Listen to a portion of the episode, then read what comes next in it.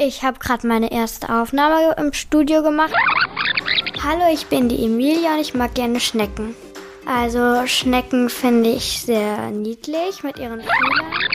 Ich würde jetzt gern wissen, wie das so geschnitten und so wird. Die Franzi, die arbeitet hier und kannst du mir das mal zeigen? Na klar. Also hier haben wir einmal unser System, das Diga System und damit schneiden wir alles, was wir im Studio aufnehmen. Und da könnten wir uns jetzt einfach eine Aufnahme rausschnappen. Und das haben wir vorher aufgenommen.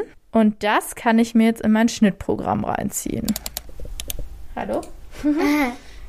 ähm, jemand daheim hier ja. in meinem Schnittprogramm? das ist eine lahme Schnecke. Okay. Und jetzt habe ich unsere Tonspur hier einmal reingezogen. Hier siehst du da rechts dieses Blaue. Das ist unsere Tonspur. Also das sind so blaue Berge. Also das sind so ganz viele Stangen oder Felsen oder sowas.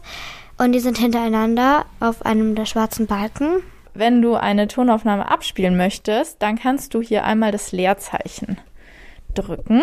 Das da? Ja. Da habe ich wohl gehustet. Mich wollen wir ja nicht hören. Das heißt, wir können mich einfach rausschneiden. Nimm doch mal die Maus. Und jetzt ähm, klickst du ganz am Rand, wo du wegschneiden möchtest, also hier. Genau, kannst du links, genau mit der Maus einmal links drücken auf den linken Knopf. Und da, wo du aufhören willst zu schneiden, das wäre hier, kannst du mal rechts drücken mit der rechten. Genau. So.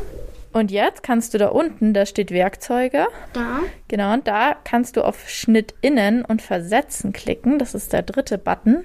Super. Und raus. Magst du nochmal das Leerzeichen drücken? Okay. Also ich sammle die immer bei uns im Hof ein und da gibt.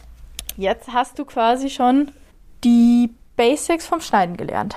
Also ich glaube, da muss man schon das schon ein paar Mal gemacht haben, bis man das dann so richtig verstanden hat. Aber ich glaube, wenn man das dann häufiger gemacht hat, kriegt man das eigentlich ganz gut hin.